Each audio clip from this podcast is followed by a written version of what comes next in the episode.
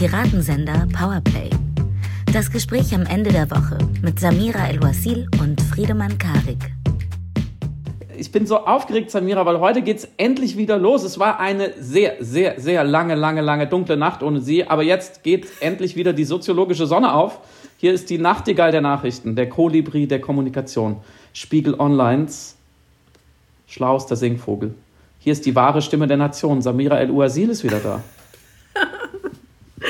Hallo Friedemann! Hallo Welt! Hallo, das, Hallo sie Stimme! ist wirklich, es, es ist sie. Wir haben sie nicht geklont, wir haben keinen Bot gebaut, kein sinistrer Algorithmus simuliert ihre Aussagen. Äh, sie ist echt, oder? Du bist echt. Ich bin echt. Ich bin, ich bin da. Ich bin kein akustisches Deepfake. Ich bin keine Stimmimitatorin meiner selbst. Der Singvogel hat seine Stimme wieder. Und es führt mich ja zu dir. Wie schön, dass ich mit dir heute wieder podcasten kann. Dem Mann, der Athen zu den Eulen bringt und die Sonne unter den Sonderbotschaften ist. Man Karik, hi, hallo. Ich weiß, was ich gerade vorgestellt ist komplett unnötig. Aber ich freue mich so, dass ich wieder sprechen kann. Es kann auch sein, dass ich ein bisschen viel quatsche heute, weil ich einfach so überglücklich bin über diese neu gewonnene. Ich fühle mich wie Ariel, nachdem sie wieder singen darf.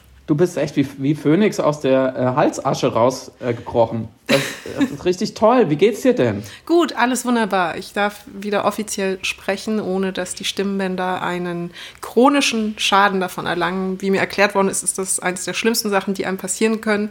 Wenn man zu früh wieder anfängt zu sprechen, dann chronifiziert Mhm. sich das Ganze und dann hat man einfach tatsächlich äh, lebenslang ein Problem mit den Stimmbändern, der Kontrolle eben dieser und dann dementsprechend auch der Stimme. Und dann zeigt dir, wenn der Arzt besonders gut drauf ist, so Videos von deinen Stimmbändern und dem Glottisschlag Ui. und wie es aussieht, wenn sie zusammentreffen, um einen Sound zu erzeugen und wie es aussehen kann. Dann zeigt er mir auch so Videos von Menschen, wo es nicht gut war, wo Knötchen drauf waren oder wo eines der Stimmbänder irgendwie verletzt war oder so. Und was dann passiert, weil die Luft dann so durch die Stimmbänder durchzieht, dass du keine Kontrolle mehr über deine eigene Vokalität hast, wodurch dann manche Menschen dann so einen Sound entwickeln, wo sie einfach nicht mehr Sound entwickeln können. Und das ist äh, ganz, wenn man sich die Mechanik genau anschaut, ist das so dramatisch eigentlich und auch gleichzeitig so fast erhabend oder ehrfürchtig machend, wie komplex unsere Stimmbänder funktionieren, dass sie es uns erlauben, unsere Gedanken in Schall umzuwandeln. Das ist total abgefahren, aber ja. Der Mensch ist so ein Wunder. Es- Also Und immer wieder. Du, du ganz besonders. Ich bin so froh. Es gibt viele Leute, wo ich sagen würde, so eine Stimmband, so ein Stimmband-Totalausfall wäre vielleicht gar nicht so schlecht für das Ding namens Gesellschaft. Bei dir hatte ich wirklich schlaflose Nächte und dachte, was mache ich denn? Ich bin A, arbeitslos und B, hoffnungslos, wenn das nicht wieder gut wird. Insofern danke, dass du so durchgehalten hast und du hast quasi in diesen drei Wochen bewiesen, es geht auch anders. Du warst das Anti-Deutschland. Du hast drei Wochen mal wirklich dein, den Stimmlockdown gemacht und dafür ist jetzt auch dann alles wieder gut. Ich bin froh. Ich auch. Die Stimmlosigkeitsdemie durchbrochen. Mit hart, harter Abstinenz. Ja, Ähm. also mit deiner Rückkehr wird aus Pa- der Pandemie endlich die Pandemie wieder, könnte sein, weil wir jetzt wieder jede Woche besprechen können, was alles schief läuft. Worum geht's denn heute, Samira? Pandemie ist ein ganz gutes Stichwort. Ähm, Wir wollten uns erstmal nochmal einen Überblick verschaffen über die aktuelle Corona-Situation. Es ist eigentlich gleichzeitig sehr viel und gleichzeitig gar nichts passiert und, und über beides müssen wir sprechen. Wir haben Mutanten, Wellen und erfundene Inzidenzen. Wir fragen uns, wo die Tests hin sind. Haben äh, ich habe noch ein Hühnchen mit Herrn Lasche zu rupfen, sozusagen, äh, Oh ja. in seinem populistischen Wendehals im Zickzack-Modus. Aber ich glaube, das Schlagwort Sprachlosigkeit oder Schweigen ist für die zweite Hälfte oder das zweite große Thema unseres heutigen Podcasts ebenso relevant. Wir wollten natürlich auch über Hanau sprechen. Der Anschlag in Hanau jährt sich heute, dementsprechend ist das auch unser Thema heute. Und damit fangen wir an, oder? Genau, das rassistische Attentat vom 19. Februar 2020 ist jetzt genau ein Jahr her, wenn wir das heute aufnehmen. Und dementsprechend war es uns ein Anliegen im Sinne von Say the Names, also sag ihre Namen, nochmal der Opfer zu gedenken, indem wir auch nochmal ihre Namen sagen. Das ist richtig. Das ist nämlich bei aller Diskussion, glaube ich, das Allerwichtigste, dass diese Namen nicht vergessen werden. Ferhat Unvar, Gökhan Gültekin, Hamza Kurtovic, Said Nessor Hoshemi, Mercedes Kirpac, Sedat Kürbüz, Kaloyan Velkov, Willi Viorel Porn. Fatih Saracolu. Anlässlich ähm, des Jahrestages wurde von der Initiative 19. Februar von der Bildungsstätte Anne Frank und vom Verband der Beratungsstellen für Betroffene rechter Gewalt eine Petition ins Leben gerufen, in der sie die Landesregierung Hessen aufrufen, den äh, Hinterbliebenen, den Familien, den Überlebenden des Attentats einen Opferfonds zur Verfügung zu stellen, bestehend aus äh, Einmalzahlungen, die unbürokratisch gestellt werden, weil erstens die Familie extrem viel Aufklärungsarbeit seit einem Jahr leistet, was das ganze Attentat angeht. Und wir werden vielleicht noch gleich darauf eingehen. Sham hat es ja schon sehr eindrücklich geschildert in unserer letzten Ausgabe, die, falls ihr sie noch nicht gehört haben solltet, wirklich ich euch wahnsinnig ans Herz legen würde anzuhören. Sham berichtet da über den äh, Podcast 19 0220, ein Jahr nach Hanau, den sie äh, mitproduziert und mitgestaltet und redaktionell mitbetreut hat. Und da hat sie eben die Angehörigen begleitet, die Betroffenen begleitet, die Hinterbliebenen und geschildert, was in diesem Jahr nach Hanau passiert ist.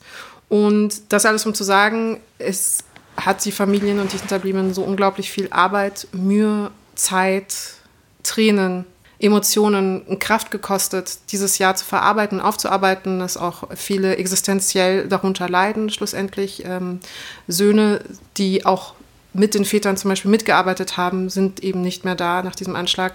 Und dementsprechend wäre es einfach nur helfend und fair und gerecht, ähm, diese Familien durch einen Opferfonds, einen unbürokratischen Opferfonds zu unterstützen.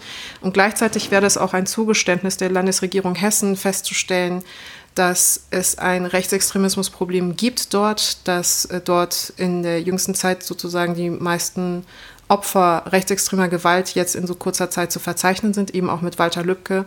Und dass mhm. bis heute politisch aber dementsprechend noch nichts gemacht worden ist. Und das wäre zumindest ein erstes Signal, das nicht nur ein Symbol ist oder eine Aussage, sondern tatsächlich eine Handlung, eine ökonomische und gesellschaftspolitische Handlung. Und wer glaubt, dass das ja schon geschehen würde, dass hinterbliebene Angehörige, Überlebende schon unterstützt würden, googelt vielleicht am besten einfach mal Peter Minnemann, das ist äh, mit P-I-T-E-R, Minnemann, einer der Überlebenden, ein junger Mann, ich glaube 18, 19, der äh, in der Tatnacht vor Ort war, der auch zwei Freunde verloren hat und der an mehreren Stellen jetzt gerade erzählt, dass er genau 5000 Euro, wie soll man es nennen, Entschädigung bekommen hat für ein Trauma, was ihn lebenslang äh, begleiten wird. Er hat seine Freunde sterben sehen, er ist knapp mit dem Leben davongekommen. Und das kann nicht der Ernst dieser reichen Gesellschaft sein, mhm. die Opfer, Angehörigen und Überlebenden so abzuspeisen, abgesehen von allen anderen Problemen, die damit zusammenhängen. In diesem Fall, wer denkt, da ginge es nur um Geld, das ist, glaube ich, die falsche Denkweise. Geld ist eine Art zu helfen, und deswegen ist diese Petition sicherlich sinnvoll. Interessant ist, finde ich, gerade deine Aussage in Bezug darauf, dass zum Beispiel ein erster Reflex oder Vorwurf sein könnte, äh, die wollen nur Geld oder ähm, das ist so eine rein ökonomische Lösung. Und ich finde das tatsächlich programmatisch, also dass man tatsächlich die Befürchtung haben muss, dass das eines der Einwände oder Vorwürfe sein könnte für nach wie vor den gesamtgesellschaftlichen Umgang mit Hanau. Ähm, es wird immer noch an einzelnen Symptomen gearbeitet oder, oder Kritik geübt oder relativiert und gar nicht das gesamtgesellschaftliche Fanal, das Hanau darstellt, richtig begriffen. Also angefangen damit, dass natürlich Karnevalsveranstaltungen in pandemiekonformer Form ja trotzdem stattfanden, dass wie soll ich sagen, die öffentliche Aufarbeitung nach wie vor ein Gefühl eines Abstands offen lässt zwischen den Menschen, die Menschen, die es betrifft und das sind meistens rassifizierte Menschen oder Menschen, die Teil der migrantischen Community sind. Und Menschen, denen es zwar leid tut, aber die sich nicht davon mit betroffen fühlen. Also sie fühlten sich nicht mit gemeint durch diesen Anschlag und deswegen empfinden sie ihn auch nicht als derart traumatisierend, um ehrlich zu sein, soziologisch traumatisierend. Und mhm. das finde ich insofern interessant, weil dieser Anschlag ein gesamtgesellschaftliches Problem ist. Also er ist nicht ähm, in einem Vakuum entstanden, sondern äh, in einer soziologischen Struktur oder in einem Umfeld, das diesen Anschlag überhaupt in irgendeiner Form möglich gemacht hat. Also sei es der Umstand, dass dieser Mann einen Waffenschein hatte, sei es der Umstand, dass er zwei Wochen vorher die Morddrohungen aussprechen konnte online, ohne dass das aber thematisiert worden ist, sei es der Umstand, wie dann mit den Hinterbliebenen und den Angehörigen nach dem Anschlag umgegangen ist von Seiten der Polizei, also wenn zum Beispiel eine Obduktion stattfindet der Opfer ohne Einverständnis der Familien, dann sind das alles kleine Symptome oder kleine Brüche, die aber Ausdruck eines grundsätzlichen Problems sind, dass wir von den nicht aufgearbeiteten NSU-Morden bis jetzt zeichnen können, als eine durchgehende Linie der Verdrängung oder Nichtwahrnehmung oder nicht ein Verständnis darüber haben, was wir hier eigentlich für ein Problem, nämlich Rechtsextremismus und Rassismus, gerade versuchen angehen zu müssen. Das aber gesamtheitlich, also in, politisch, aber auch als ganze Gesellschaft. Und das finde ich so interessant, dass da einfach noch eine, ich sag mal, von der weißen Seite der deutschen Gesellschaft sich noch nicht angegriffen genug fühlen, da ist von diesem Anschlag. Obwohl das auch genauso die, die ganze deutsche Gesellschaft betrifft. Und Scham hatte es so schön gesagt, das neue Deutschland betrifft, was jetzt damit hier attackiert worden ist. Ich glaube, diese Auslassung oder diese Verantwortungs-Selbstentzug, dieses mhm. sich rauswinden aus der Problematik, kulminiert ja auch oder kulminierte auch bei Hanau und anderen Anschlägen in der Phrase, das ist ein Anschlag auf uns alle, mhm, mh. wo das behauptet wird, also ja. wo ein, ein Politiker, eine Politikerin behauptet, man sei jetzt gemeint, aber genau paradoxerweise damit eigentlich verrät, nicht verstanden zu haben, wer hier genau angegriffen wurde. Ja. Nämlich dass der rein physische Angriff, der, die, die politische Energie von so einem Anschlag geht eben nicht auf uns alle, sondern geht ganz klar äh, auf äh, migrantisch zu lesende Menschen, auf im Zweifelsfall dunkelhaarige Menschen, ja, Menschen mit einem, mit einem dunkleren Hautton reichen da schon unter Umständen, um, um also es reicht schon so so, so kleine Unterschiede, ähm, damit jemand, der gewaltbereit genug ist und verblendet genug ist, dann, dann sagt er, sie gehören nicht dazu und deswegen müssen sie entfernt werden. Mhm. Deswegen ist es eben kein Anschlag auf uns alle, aber du hast völlig recht, man sollte es auf einer anderen Ebene eben als Anschlag auf ein Deutschland begreifen, was nur existieren kann und darf, wenn es schafft, alle zu schützen mhm. vor der Gewalt. Und ich glaube, wir haben da noch nicht annähernd verstanden, wie im Umgang mit, Umgang mit Hanau, was, für, was genau für eine Mischung aus Verdrängung, dieser seltsamen Abgrenzung, natürlich auch einem Rassismus, einem, einem, einem latenten, einer latenten Täter-Opfer-Umkehr. Ja, also warum mussten die sich auch alle in so einer dubiosen Shisha-Bar da zusammenrotten quasi, was ja in manchen, manchen Erzählungen auch so als Vorwurf äh, mitschwingt es ist ganz seltsam, weil ich glaube, es ist völlig menschlich und natürlich, sich nach so einem Anschlag eine, eine Form der emotionalen Distanz zu versuchen. Mhm. Also nehmen wir den Islamisten, islamistischen Anschlag vom Breitscheidplatz. Natürlich denkt man dann darüber nach, hätte ich auf diesem Weihnachtsmarkt sein können. Und, und das ist ja die Perfidie auch ähm, gerade von einem, von einem ja, ideologisch anders organisierten, sage ich jetzt mal, oder, oder strategisch anders organisierten Terrorismus, dass er suggeriert, es kann jeden überall treffen. Mhm. Und es ist der, das Gegenteil ist ja bei diesen rassistischen Attentaten der Fall. Es kann eben nicht jeden überall treffen, dieser Gesellschaft, sondern weil das weiße Deutschland keine Angst haben muss vor diesen Attentätern. Mhm. Und deswegen ist es umso wichtiger, sich nicht zu erlauben, sich emotional abzugrenzen und zu sagen, ich will damit nichts zu tun haben, weil, wie man ja auch sonst manchmal bei Terror sagt, dann hätte der Terror ja gewonnen, wenn wir jetzt alle Angst haben. Sondern dass man als Angehöriger einer deutschen Mehrheitsgesellschaft eben genau reingeht in die Emotionen und sich dem aussetzt, weil, um, um diese Menschen nicht damit alleine zu lassen, wie es eben sonst passiert und wie wir es an Hanau ja fast schon traurigerweise stereotyp gesehen haben, wie sehr eine Mehrheitsgesellschaft in einem gewissen Sinn marginalisierte Menschen dann im Stich lässt, auf allen Ebenen, sei es juristisch oder eben ökonomisch oder emotional, also mhm. auf allen Ebenen. Und ich glaube, da sind wir auch vielleicht schon bei diesem wirklich sprachmachenden Video, mhm. was, die, was die CDU heute veröffentlicht hat über ihre, wie soll es nennen, über, über ihren Kampagnen-Account äh, Connect, bei dem ich noch nicht ganz verstanden hat, was er will, außer Shitstorms, äh, berechtigte Shitstorms her heraufbeschwören. ein Video, das ist 29 Sekunden lang, das könnt ihr euch schnell anschauen. Das findet ihr zum Beispiel auf Twitter unter Connect CDU, in dem tatsächlich christdemokratische SpitzenpolitikerInnen, darunter Paul Ziemiak, der Generalsekretär oder die großartige Georg Glöckner, mhm. einen Zettel, auf dem sie vorher Rechtsextremismus draufgeschrieben haben, zerknüllen und in Papierkörbe werfen. Ich wiederhole. CDU-SpitzenpolitikerInnen schreiben auf einen Zettel Rechtsextremismus drauf mit dem Edding und zerknüllen ihn dann und werfen ihn in den Papierkorb, schnell hintereinander geschnitten für TikTok und Instagram und Twitter, unter dem Slogan Rechtsextremismus ist für die Tonne. Und allein, glaube ich, an der Nacherzählung merkt man schon, was für ein Delta aufgeht an Tonalität, an Angemessenheit, an Empathie, an Anstand, dass man an, am Jahrestag eines tödlichen rassistischen Anschlags, bei dem viele Fragen offen sind und die Angehörigen wirklich herzzerreißend um Sichtbarkeit und um juristische Gerechtigkeit kämpfen. Wenn man an, an diesem Jahrestag denkt, als Politiker, es wäre Teil der Lösung, in einem Video beschriebenes Papier zu zerknüllen und in die Tonne zu werfen, wie so eine Voodoo-Puppe von einem Nazi, indem man Nadeln steckt und denkt, dann tut es den ganzen Nazis im Land weh. Da können sie keine Anschläge mehr äh, betreiben. Wenn man, wenn man so einen Social-Media-Animismus betreibt, dann ist man nicht Teil der Lösung, sondern Teil des Problems.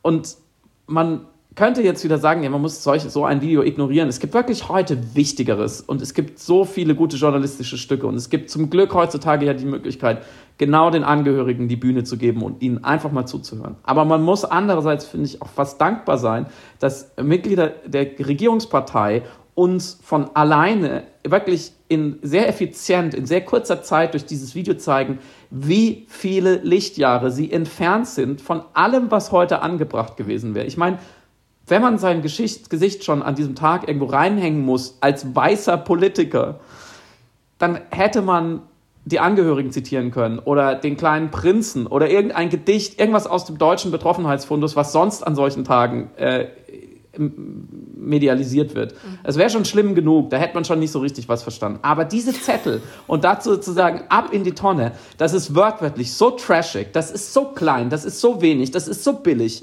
das ist so narzisstisch, das ist so von vorne bis hinten nicht durchdacht. Das ist so beschämend, dass man denkt, das müsste heute stattfinden. Und das zeigt eben ganz genau, wie weit weg diese Leute mhm. von Hanau eigentlich sind. Es war für mich auch frappierend. Es war wirklich frappierend. Also das war performative Ignoranz par excellence mit wirklich so einer Deftoness, die ich schon lange nicht mehr wahrgenommen hatte. Es war wirklich, also erstmal war das ganze Video, glaube ich, the most white German thing, was ich jemals in meinem Leben gesehen. Also das ganze Video im Konzept, aber auch in, in, in Bestückung sozusagen der Protagonisten, eben mit Dorothee Bär und Tilman Kuban und Paul Ziemiak, war halt auch weißer als jede hart aber fair Redaktion. Und das war, glaube ich, schon das Grund, äh, grundsätzliche Problem, also auch diese Bagatellisierung und diese fast niedlich naive Verkindlichung vom Umgang mit Rassismus, weil da ist dann auch so ein Augenblick, also man muss sich das Video wirklich geben, das tut mir leid. Und ich finde es auch gut, dass wir darüber sprechen, weil klar, man könnte natürlich sagen, die Prioritäten müssen anders sein, aber es ist genau quintessentiell Ausdruck dessen, was genau das Problem ist zwischen diesem nicht ge sich gemeint fühlen.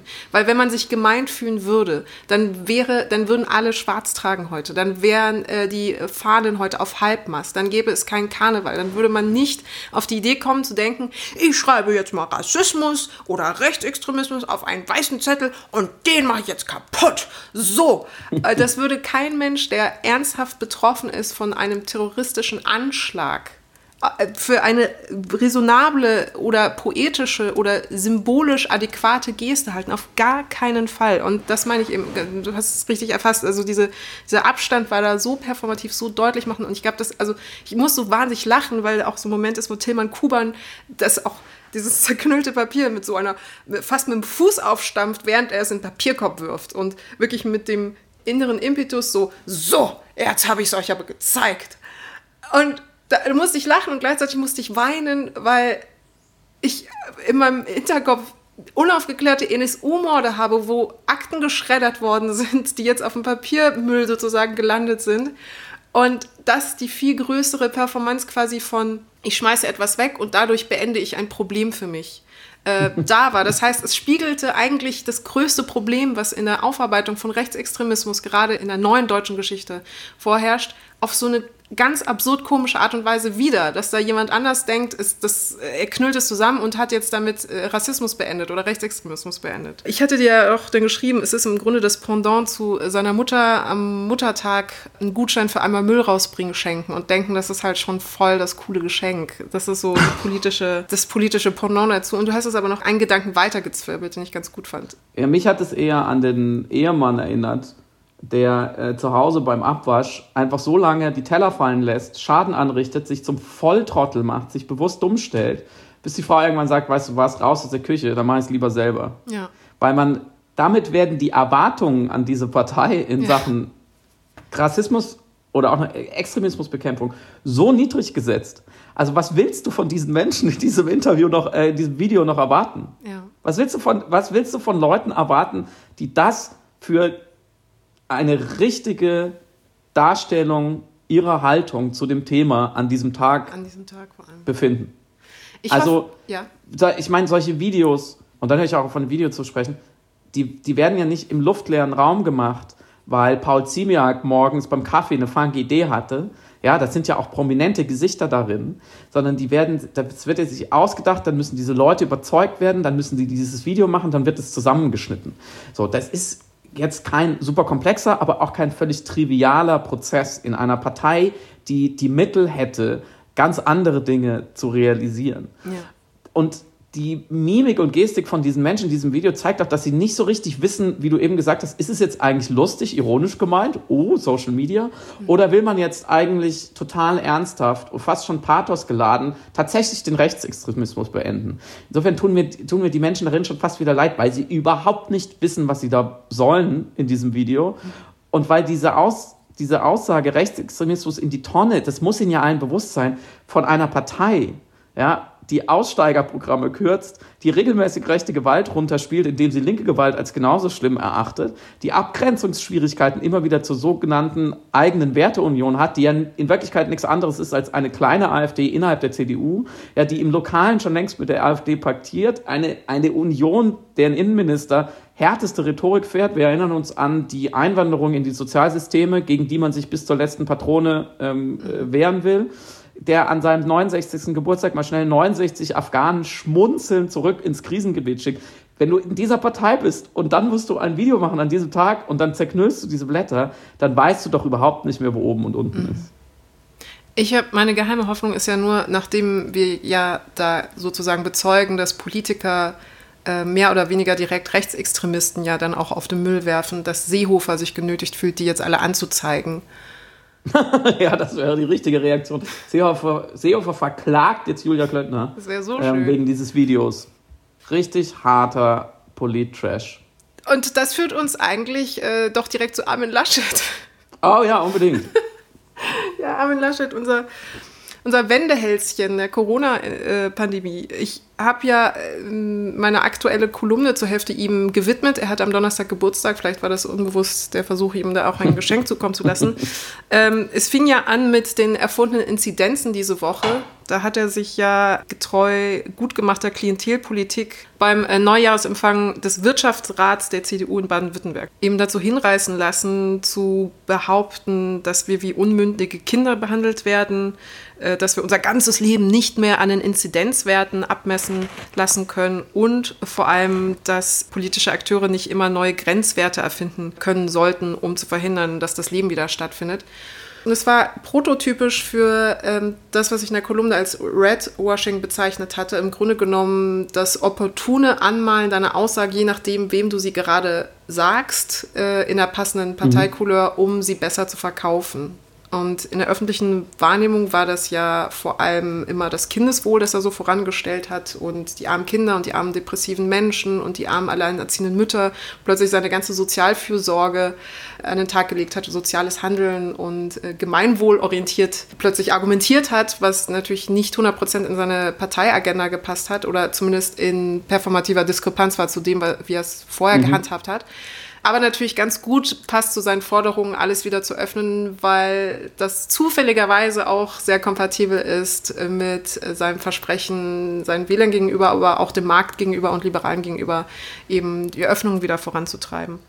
Und ich glaube, so speziell an diesen erfundenen Inzidenzen fand ich, man muss noch dazu sagen, er hat nicht sich 100 Prozent, wenn man das nochmal alles anschaut, auf die 35 als erfundenen Inzidenzwert bezogen, sondern meinte allgemein, dass jetzt zum Beispiel eben No-Covid äh, oder Zero-Covid-Anhänger sozusagen immer neue Zahlen angeblich ins Spiel bringen würden, wie zum Beispiel 10, was er sagt, und dass er meint, man dürfe eben nicht neue Zahlen erfinden, hat aber im Grunde genommen auch gegen die 35 so den Eindruck vermittelt, als wäre das so ein permanentes Hin und Her und man könnte sich nicht einigen und ist auch in Konkordanz zu dem, was er ja letztes Jahr schon gesagt hatte bei der Anne Will-Sendung, wo er meinte, eben Virologen würden ständig ihre Meinung ändern und die Politik könne sich nicht an Virologen richten, ihre Meinung die ganze Zeit ändern würden. Also opportune Klientelpolitik par excellence und das in einem Rahmen einer Pandemie, das ist schon erwähnenswert und bemerkenswert und verstörend. Besonders schwierig fand ich an seiner Aussage, also er hat, glaube ich, wörtlich gesagt, wir werden in Kürze auch die 35 erreichen, mhm. aber man kann nicht immer neue Grenzwerte erfinden, um zu verhindern, dass Leben wieder stattfindet. Genau. Und dieses Umzu fand ich, dass da, den, das ist wirklich der Fokuspunkt des Populismus, der da drin steckt ja. und der, der Perfidie, weil er damit nicht mal implizit, sondern explizit eben Leuten, die vielleicht bestimmte Grenzwerte fordern, wie zum Beispiel Zero-Covid oder No-Covid, und so im Schlenker auch den 35-Anhängern vorwirft, sie wollten das Leben verhindern. Ja. Ihr Ziel sei es, möglichst Deutschland möglichst klein zu halten. Und das finde ich in dieser Situation einfach, das ist so nieder, das ist so niederträchtig, das ist so gehässig, dem, den anderen so, so eine, so eine seltsame, gar nicht egoistische, sondern so eine ideologische, eigentlich gemeingefährliche, asoziale Haltung zu unterstellen. Das ist ja ganz seltsam. Also wenn ich jetzt zum Beispiel, ich, ich halte Öffnung jetzt für verfrüht und ich glaube, dass zum Beispiel von Seiten ähm, der sogenannten Wirtschaft kommen Forderungen nach Öffnung einfach aus ökonomischen Gründen, aus Kalkül, da soll einfach wieder Geld verdient werden. So, wenn ich das jetzt denen unterstelle, dann kann man mich dafür verurteilen und das zurückweisen oder wegargumentieren. Aber die grundsätzliche Intention für jemand, der zum Beispiel ein Geschäft hat, zu sagen, ich will wieder Geld verdienen, ist, glaube ich, relativ offensichtlich. Ich mhm. glaube, da, das, ist, das ist fair, das ist zulässig, jemand zu, zu, zu unterstellen oder zu sagen, nein, du willst es öffnen, weil du wieder Geld verdienen möchtest. Das ist ja auch nichts Schlimmes daran. Aber jemand zu unterstellen, er, er möchte eine gewisse Pandemie-Maßnahme durchdrücken, einfach nur, weil das geht, Einfach nur um seinen Mitmenschen zu schaden. Das ist so eine ekelhafte, das ist so eine ganz kleingeistige, ich finde, da ist, da ist Laschet in seiner ganzen rheinischen Harmlosigkeit, und merkt man erstmal, wie gefährlich dieser Mann ist, wenn er den politischen Gegner so behagt. Und davon abgesehen muss man ja sagen, dass die Inzidenz 35, ja, gegen die er anscheinend schon immer geschossen hat, die ist jetzt sozusagen wie das, wie, die ist ja wie das Klima 1,5 Grad Ziel. Mhm. Alle wissen, dass sie eher zu hoch angesetzt ist und mhm. dass es knapp wird damit. Ja? Die Wissenschaft sagt uns was anderes. Überwiegend sagen sie 10 oder sogar darunter. Sowohl virologisch als auch epidemiologisch, was können wir containen, was können wir beherrschen. Die Studie von Viola Priesemann und anderen sagt ja, bis zu 10 sogar nur, können die Gesundheitsämter das wirklich nachverfolgen. Mhm. Und weil man weiß, dass die 35 eigentlich eher zu hoch ist, so wie das 1,5 Grad Ziel unsere Welt schon wirklich sehr zum Negativen verändern würde, versucht man gar nicht erst zwingend es zu erreichen. Das ist der Modus von Politikern wie Laschet. Und die politischen Long-Covid-Schäden sozusagen, durch solche Angriffe und durch solche kaputten Diskurse, die sind, die, die, die machen mir gerade auch Angst.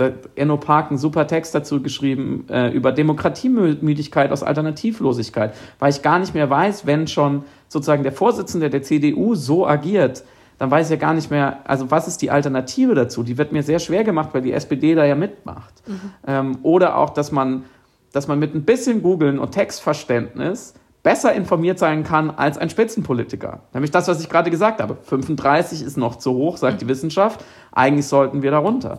Oder die unerträgliche Gleichzeitigkeit des Seins.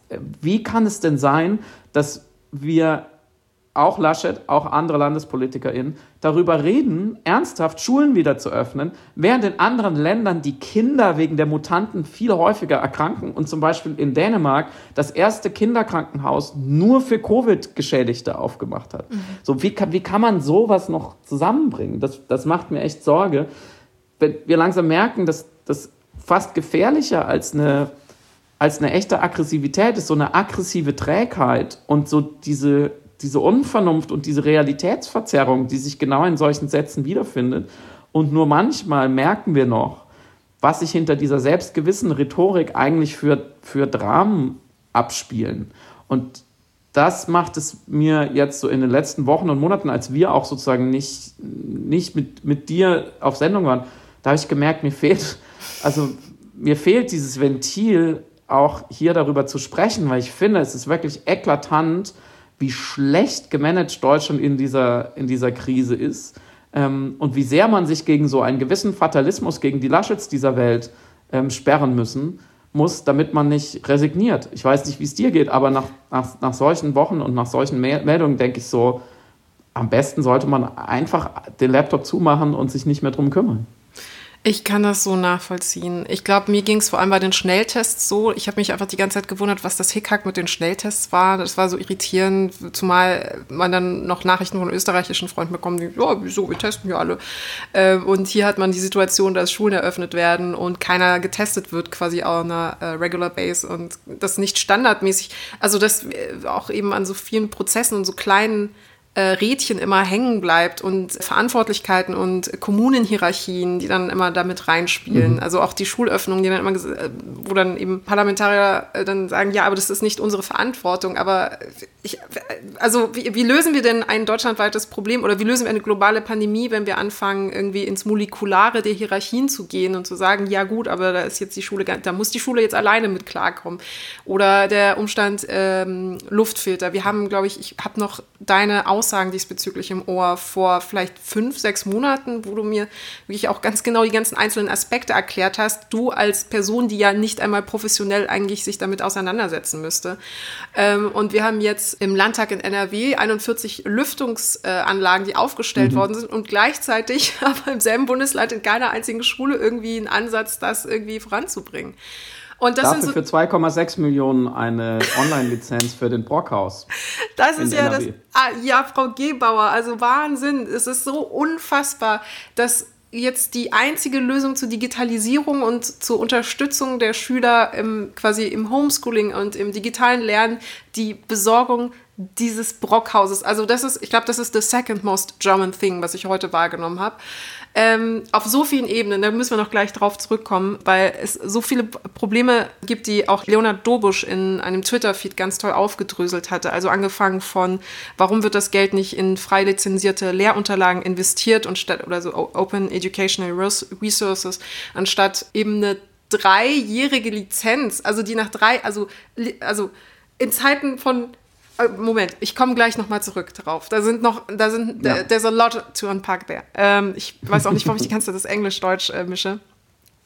Ich finde es gut. Du hast lange nicht geredet. Du darfst es, doch äh, es, Englisch reden. Es fällt jetzt alles aus mir raus. Aber nur um dir zu sagen, das waren dann so, so für mich innerliche Sollbruchstellen, wo ich genau dieselbe Empfindung hatte wie du, wo ich dachte, ich muss mit Friedemann im Podcast unbedingt äh, schon allein aus Frustabfuhr darüber sprechen können, was jetzt genau das HIKAK, was die Impfungen angeht, äh, was die Schnelltests angeht und was die Luftfilter angeht.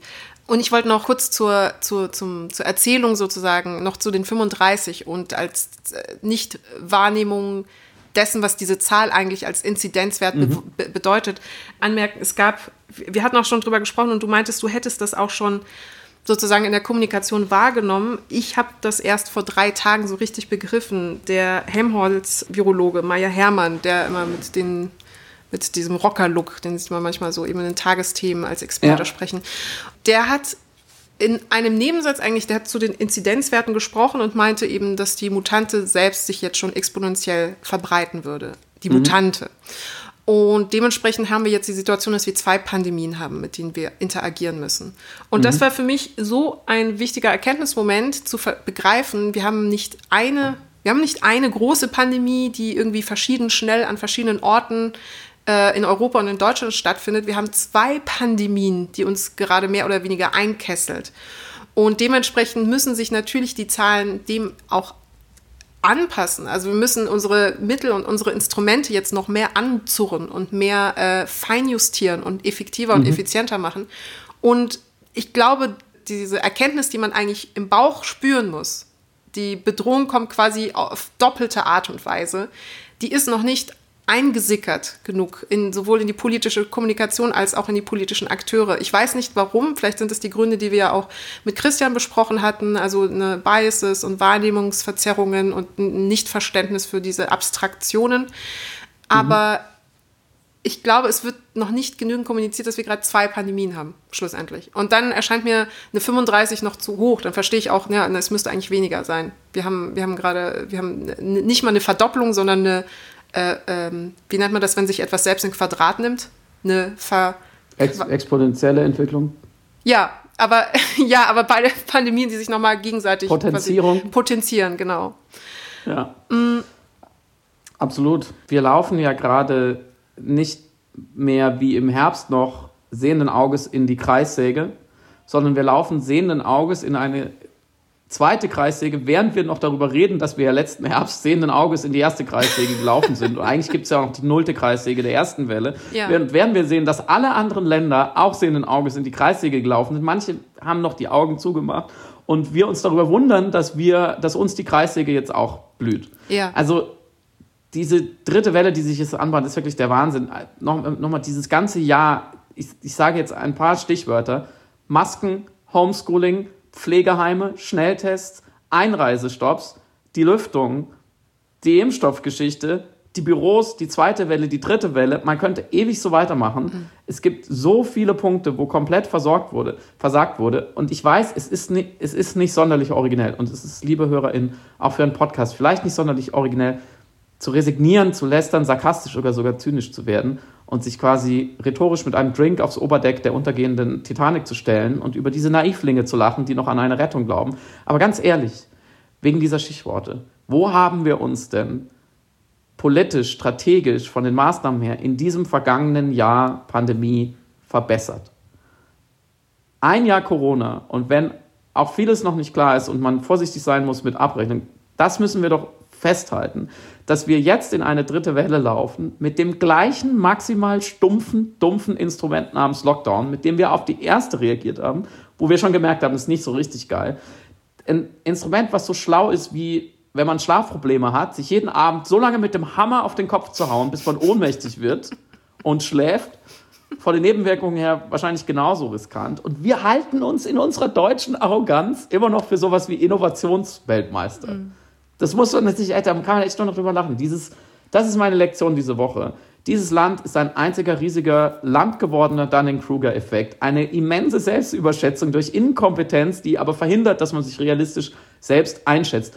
Uns fehlen schon die Kompetenzen, überhaupt zu bemerken, welche Kompetenzen wir nicht haben. Ja? Deutschland ist wie Homer Simpson, der denkt, es heißt Nukular und andere damit äh, belehren will. Ich meine, wie viele Luftlöcher und Totalpleiten brauchen wir noch, dass wir, dass wir verstehen, ich meine es ganz ernst, dass wir auf eine Art in einem richtig mies gemanagten Land leben. Also in Exekutive und Bürokratie sitzen einfach, glaube ich, sehr, sehr, sehr viele Leute, die, die so in, in Friedenszeiten, in normalen Zeiten, schaffen die so ihren Job so zu machen, dass keiner merkt, dass sie ihren Job eigentlich nicht machen. In der Krise wird es halt zum Problem und dann kauft man halt für 2,6 Millionen den Brockhaus für die Schüler. Und in der Wirtschaft dem gegenüber sitzen sehr, sehr, sehr viele Leute, Stichwort Homeoffice, die eben deren Verantwortungsgefühl über ihr Unternehmen auch nicht hinausgeht, wenn überhaupt. Und die die Büros offen halten und das für völlig normal halten. Und dann denken wir in unserer grenzenlosen kulturellen Arroganz, dass wir erfolgreicher wären als andere Länder und dass wir Lektionen aus anderen Ländern, geschweige denn Beratung durch vielleicht PolitikerInnen, die es woanders besser gemacht haben, zum Beispiel, nicht nötig haben. Ich meine, es, man muss sich das mal durch den Kopf gehen lassen, wie undenkbar es wäre, wie undenkbar ist es, dass Jens Spahn morgen sagt, hier ist jemand aus Taiwan oder jemand aus Neuseeland oder wo auch immer her und den oder die befrage ich jetzt, da lasse ich mich beraten, wie die es eigentlich hingekriegt haben.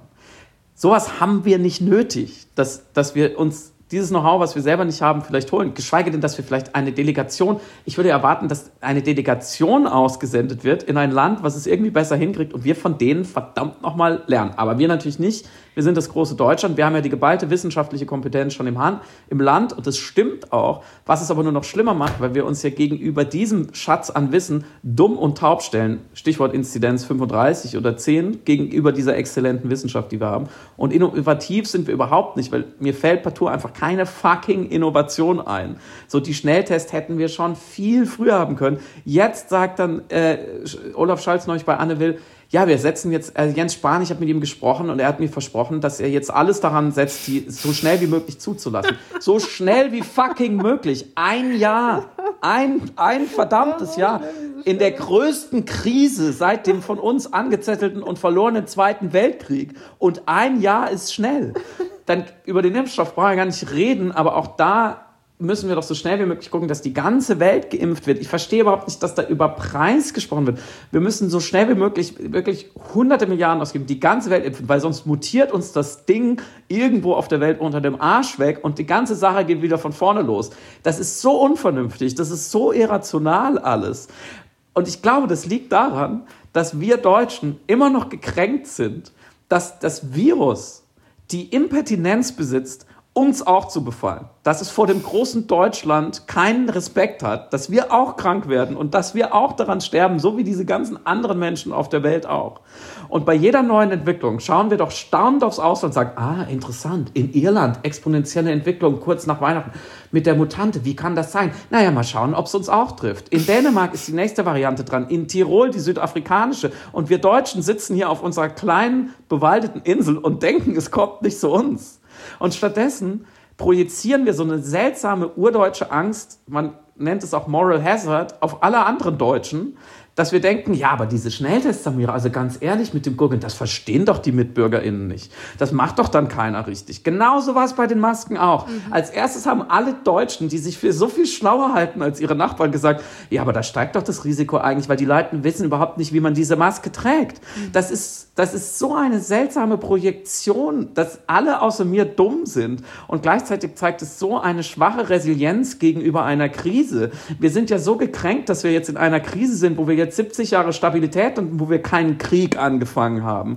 Das die Fantasie, wie man sowas löst, ist so verkümmert und wir sind so feige, wir haben so keinen Mut davor, wirklich mal an einer Lösung zu arbeiten, sondern es wird immer nur symptomatisch weiter mit dem Hammer auf den Kopf gehauen, bis alle sich über die Beulen beklagen und, wie du richtig genannt hast, dann Redwashing betreiben und so tun, als wären jetzt die depressiven Jugendlichen auf einmal unser Hauptproblem. Mhm. Das ist ja schlimm, aber das gab es schon die ganze Zeit vorher. Das ist alles insgesamt wirklich, muss ich sagen, dann, dann ist es mir lieber, in einem Land zu leben, ehrlich gesagt, wo die Sache komplett unterschätzt wird oder wo man total zynisch sagt, naja, dann sterben halt die Alten, als diese seltsam verschwiemelte, vorgebliche Betriebsbürgerlichkeit, diese seltsame Überschätzung, dass man immer alles richtig machen würde, dass man denkt, nur weil die Leute, die in der Tagesschau auftauchen, einen Anzug und ein sauberes weißes Hemd tragen, bringen die uns schon irgendwie durch, gut durch die Krise. Schau dir mal die Umfragewerte an, wie viele Leute immer noch denken, dass diese,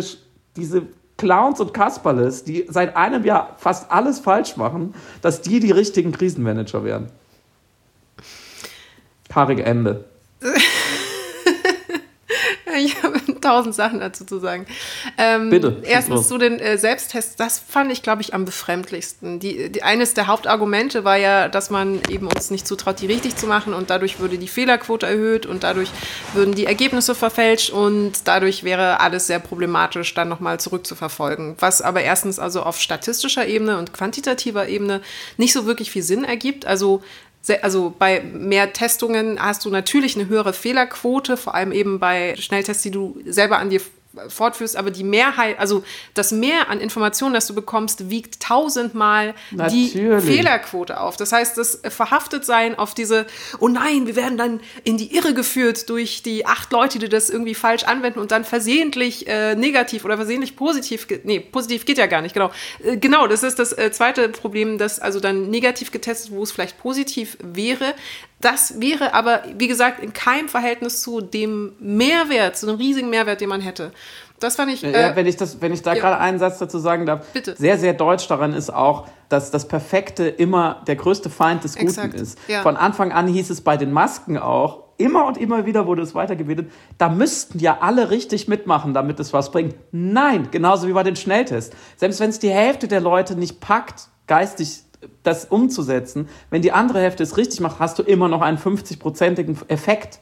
Wie schwer kann es zu verstehen sein? Eben, Entschuldigung. eben, eben. Und hinzu kommt, man traut uns ja wesentlich komplexere Dinge zu als Bürger. Also wir dürfen wählen, äh, wir, äh, man muss Steuererklärungen machen, man muss also wirklich Sachen, die in der Mechanik und auch im Intellekt wesentlich anspruchsvoller sind, äh, täglich leisten, ohne dass uns das eben nicht zugetraut wird. Und deswegen fand ich das so eine ganz seltsame, ich will das Wort Bevormundung immer sehr vorsichtig benutzen, weil ich das hasse, wenn gesagt wird, "Uh, wir werden bevormundet vom Staat, weil das der lahmste äh, Vorwurf ist, den man äh, einer Regierung gegenüber machen kann. Aber an dieser Stelle dachte ich wirklich, man hält uns für ein bisschen äh, dumpfer, als wir schlussendlich sind. Und das spiegelt halt nicht, was wir sonst auch so als Bürger immer leisten müssen.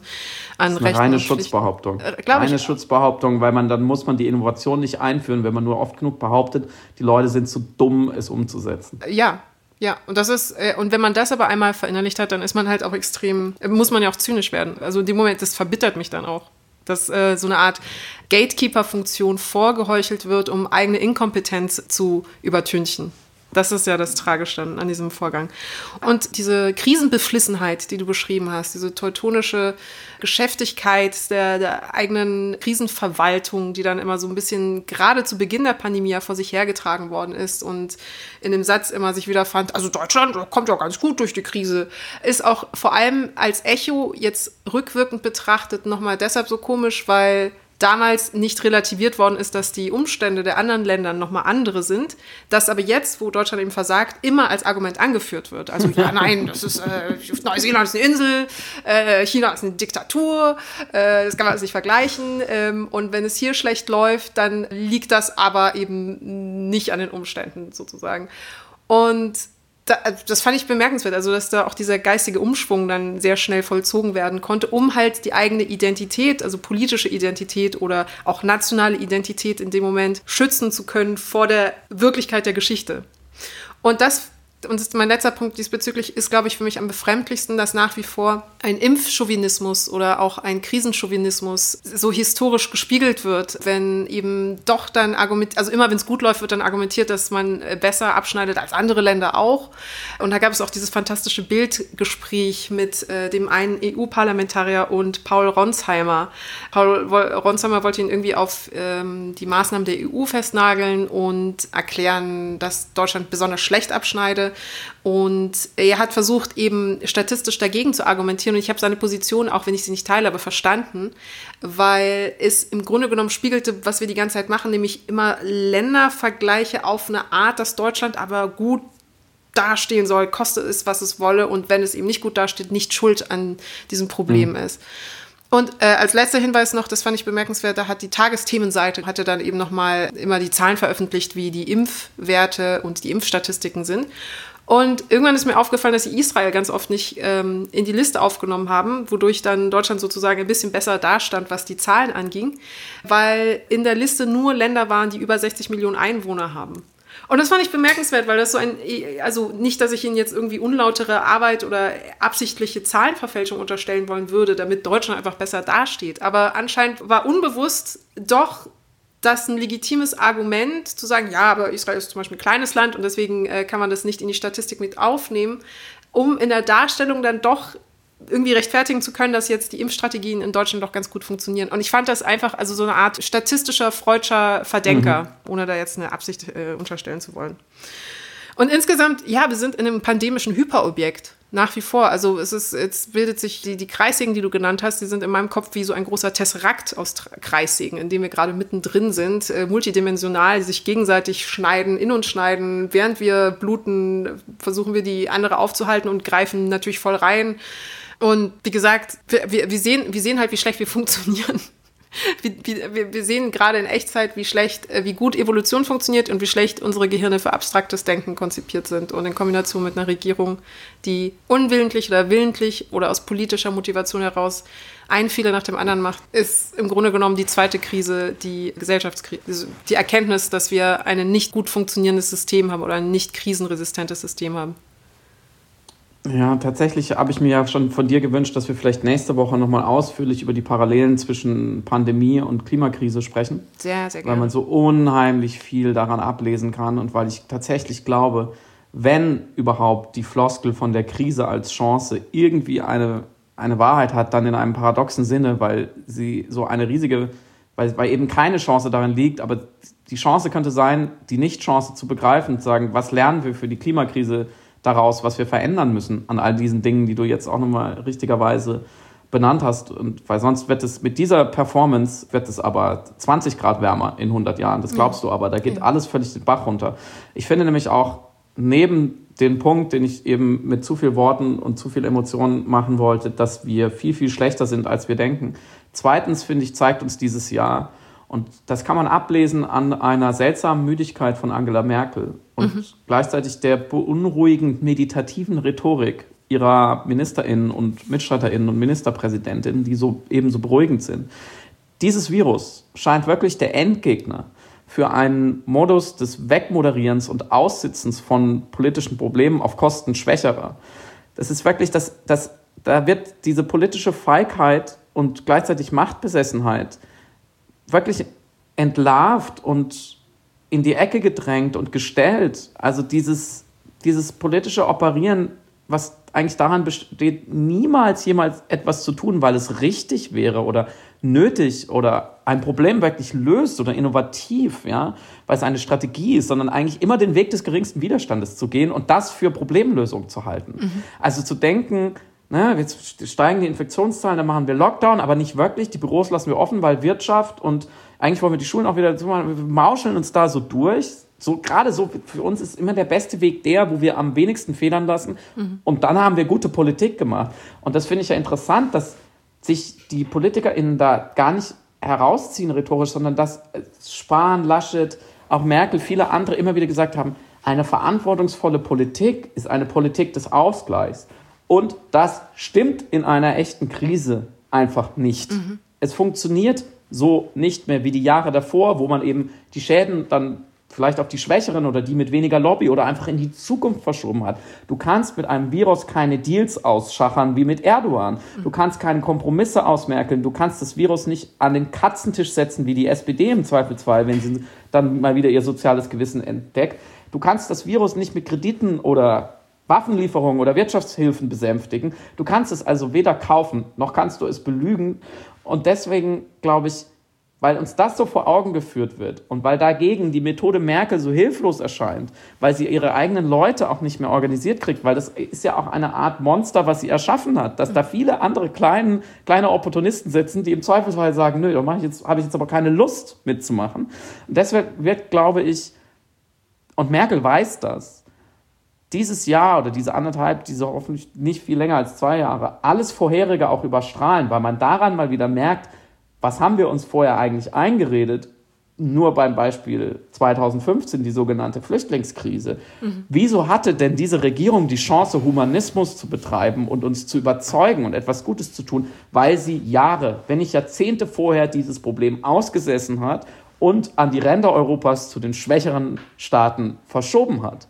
Und das funktioniert jetzt halt eben nicht mehr. Das Virus hält sich davon nicht zurück. Und ich glaube, dass sie merkt und auch andere Leute merken, dass unter Umständen, wenn es dumm läuft, genau das von dieser Kanzlerschaft, von diesen 16 Jahren bleiben wird. Die Resignation gegenüber sturen Ministerpräsidentinnen, das Phlegma, die unterlassene Hilfeleistung, wie der Spiegel geschrieben hat, und einfach eine, ein riesiges Versagen. Das ist eigentlich eine interessante Erkenntnis ähm, schlussendlich. Jetzt nach, nach, nach einer Stunde Frustabfuhr von uns beiden gegenseitig anhand des Virus und anhand der politischen Kommunikation und Handlungen die Feststellung, dass das Virus im Grunde politische Verlogenheit ähm, so deutlich enttarnt, weil es eigentlich keinen ideologischen Anspruch hat, irgendwas zu, äh, anders mhm. zu machen und dementsprechend auch nicht käuflich ist. Wenn ihr euren politischen inneren Zorn noch weiter pflegen wollt, was ich für ein wichtiges Gefühl hat, halte, tatsächlich auch Wut an der berechtigten Stelle, weil das zum Handeln zwingt. Dann haben wir noch ein paar Rezeptionsempfehlungen von Dingen, von denen wir glauben, dass ihr sie anhören oder lesen oder anschauen solltet in Bezug auf die Aufarbeitung von der Tatnacht, von dem Attentat in Hanau und von dem, was das Jahr danach passiert ist. Shamraf hat mir anfangs schon zitiert, ähm, falls ihr ihren Podcast noch nicht gehört habt, den sie auch mit Alena Jabarine und Viola Funk für Spotify äh, produziert und aufgenommen hat, hat, dann unbedingt eingeben 190220, dann findet ihr den Podcast. Heute ist eine dritte Folge rausgekommen. Weil ich es aus eigener Erfahrung tatsächlich wahrgenommen habe, hört euch den Podcast an, wenn ihr irgendwo für euch seid oder ist es schwierig, wenn man aufmerksam zuhört, die Fassung zu wahren und kontrolliert zu bleiben und wenn ihr da nicht so gut drin seid, sozusagen euch zusammenzuhalten in dem Moment, dann ist es besser, wenn ihr euch den Podcast anhört, wenn ihr in einem Bereich oder einem Raum seid, wo ihr euch wohl und sicher fühlt. Dann noch eben nicht also nicht im Spiegel, der heute respektive morgen rauskommt, sondern im Spiegel der letzten Woche ist ein Protokoll, was von Özlem Gezer und Timofey Neshitov zusammengestellt worden ist, wo sie auch nochmal mit den Hinterbliebenen und den Familien gesprochen haben und aufgearbeitet haben, was alles schiefgegangen ist, was das behördliche Versagen angeht, was äh, die emotionale und der politische Umgang mit, äh, mit den Einwohnern in Hanau insgesamt und eben mit den äh, Überlebenden und den Hinterbliebenen anging und auch viele offene Fragen, die auch Scham in der letzten Ausgabe angesprochen hatte. Und außerdem in der Mediathek, in der ARD-Mediathek abrufbar Hanau, eine Nacht und ihre Folgen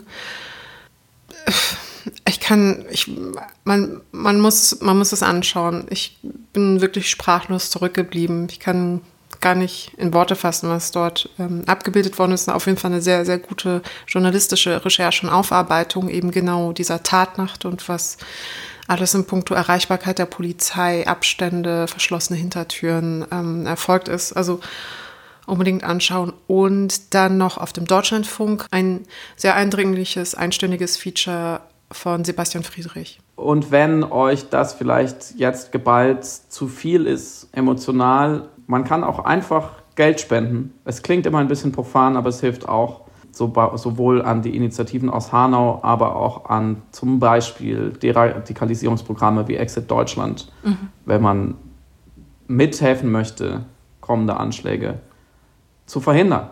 Ja. Wir haben uns bei aller Wut und auch bei allen Emotionen an diesem heutigen Tag gefreut, dass ihr uns wieder zugehört habt. äh, Samira ist back. Das ist auf jeden Fall die gute Nachricht. Und ich glaube, wir wünschen jetzt ein schönes Wochenende, sagen bis nächste Woche und möchten einfach nochmal diese neuen Namen aussprechen. Ja. Ferhat Unvar. Gökhan Gültekin. Hamza Kurtovic. Said Nesor Hoshemi.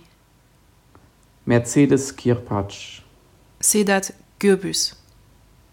Kaloyan Velkov. Willi Viorel Paun. Fatih Saraculu.